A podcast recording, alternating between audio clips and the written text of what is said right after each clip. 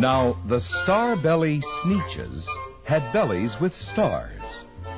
The plain belly Sneetches had none upon theirs. Those stars weren't so big.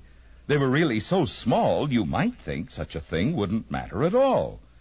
But because they had stars, all the Starbelly sneetches would brag, We're the best kind of sneetch on the beaches. With their snoots in the air, they would sniff and they'd snort. We'll have nothing to do with the plain belly sort. And whenever they met some, when they were out walking, they'd hike right on past them without even talking. When the Starbelly children went out to play ball, could a plain belly get in the game? Not at all. You only could play if your bellies had stars, and the plain belly children had none upon thars. When the Starbelly Sneetches had Frankfurter roasts, or picnics, or parties, or marshmallow toasts, they never invited the plain belly Sneetches. They left them out cold in the dark of the beaches. They kept them away, never let them come near. And that's how they treated them, year after year. Then one day, it seems, while the plain belly Sneetches were moping and doping alone on the beaches, just sitting there, wishing their bellies had stars, a stranger zipped up in the strangest of cars. My friends, he announced in a voice clear and keen. My name is Sylvester McMonkey McBean, and I've heard of your troubles. I've heard you're unhappy, but I can fix that. I'm the fix-it-up chappie. I've come here to help you. I have what you need, and my prices are low, and I work at great speed, and my work is 100% guaranteed.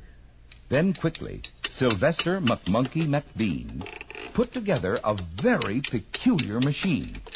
And he said, You want stars like a starbelly? My friends, you can have them for three dollars each. Just pay me your money and hop right aboard. So they clambered inside. Then the big machine roared. And it clunked, and it bumped, and it jerked, and it burked, and it bopped them about. But the thing really worked. When the plain belly Sneetches popped out, they had stars. They actually did. They had stars upon theirs. We've got stars now. We've got stars now. They yelled at the ones who had stars at the start. We're exactly like you. You can't tell us apart. We're all just the same now, you snooty old smarties. And now we can go to your Frankfurter parties. Oh. Groaned the ones who had stars at the first. We're still the best sneetches, and they are the worst. But how now in the world will we know? They all frowned. If which kind is what, or the other way round? Then up came McBean with a very sly wink, and he said, Things are not quite as bad as you think. So you don't know who's who. That's perfectly true. But come with me, friends. Do you know what I'll do? I'll make you again the best sneetches on beaches, and all it will cost you is ten dollars eaches. Belly stars are no longer in style, said McBean. What you need is a trip through my star off machine. This wondrous contraption will take off your stars, so you won't look like sneetches who have them on theirs. And that handy machine, working very precisely, removed all the stars from their tummies quite nicely. Yeah, yeah, yeah, yeah, leave all the stars off. With their snoots in the air, they paraded about, and they opened their beaks, and they let out a shout. We know who is who.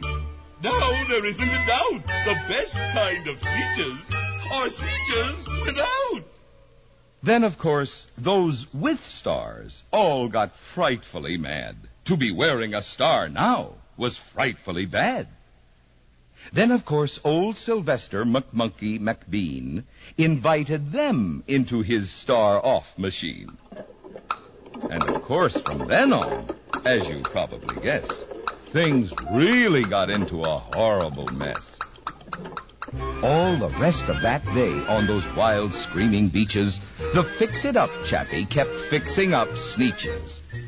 Off again, on again, in again, out again. Through the machines they raced round and about again, changing their stars every minute or two. They kept paying money, they kept running through, until neither the plain nor the starbellies knew whether this one was that one or that one was this one or which one was what one or what one was who.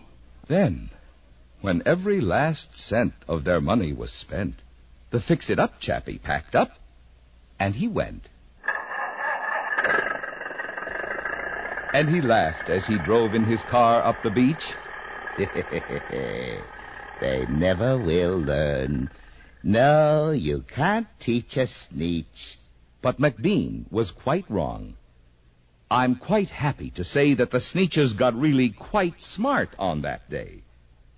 That day, they decided that Sneetches are Sneetches, and no kind of Sneetch is the best on the beaches. That day, all the Sneetches forgot about stars, and whether they had one or not upon thars.